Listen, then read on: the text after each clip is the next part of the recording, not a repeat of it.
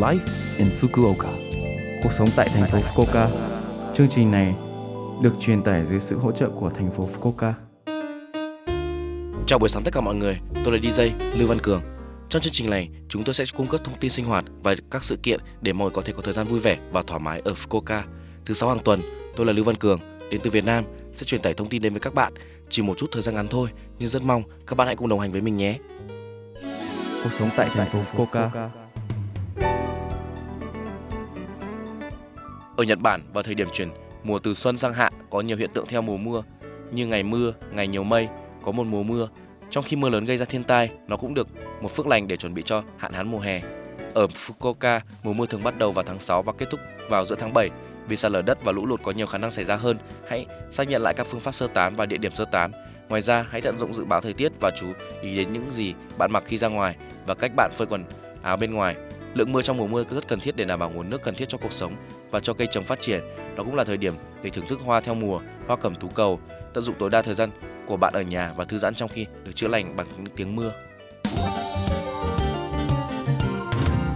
Cuộc sống tại thành phố Fukuoka Bắt đầu phát sóng khóa phát thanh tiếng Nhật Yasashi từ tháng 6. Chương trình này dành cho người nước ngoài chưa hiểu tiếng Nhật lắm, nói chậm bằng tiếng Nhật đơn giản, thông tin người nước ngoài cần biết khi sinh sống tại Nhật Bản. Buổi phát thanh bắt đầu lúc 9 giờ 54 thứ sáu hàng tuần và buổi phát sóng đầu tiên là vào ngày 2 tháng 6. Đừng lo lắng nếu bạn không hiểu hoặc bỏ lỡ điều gì đó. Trong khi xem kịch bản được đăng trên trang chủ của lớp FM, postcard có thể nghe đi nghe lại nhiều lần, xin hãy lắng nghe nó. Tuần từ ngày 1 tháng 6 đến ngày 7 tháng 6 là tuần xúc tiến xét nghiệm HIV. Năm 2022, 37 người nhiễm HIV mới được báo cáo từ các cơ sở y tế thành phố Fukuoka, có 11 bệnh nhân AIDS. Phòng ngừa, phát hiện sớm và điều trị rất quan trọng đối với nhiễm HIV vì nhiễm HIV hầu như không có triệu chứng. Để biết mình có bị nhiễm bệnh hay không, bạn cần đi xét nghiệm. Bạn có thể làm xét nghiệm HIV miễn phí và ẩn danh tại trung tâm y tế và phúc lợi mỗi phường. Ngày bạn có thể được kiểm tra là cố định, vì vậy vui lòng kiểm tra trung tâm y tế và phúc lợi hoặc trong web của thành phố Fukuoka vui lòng kiểm tra trước.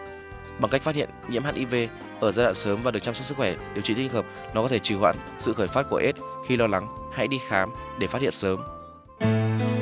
Sống tại thành phố Fukuoka Số like Infoca tuần này mọi người cảm thấy thế nào ạ? Rất nhiều thông tin bổ ích phải không ạ?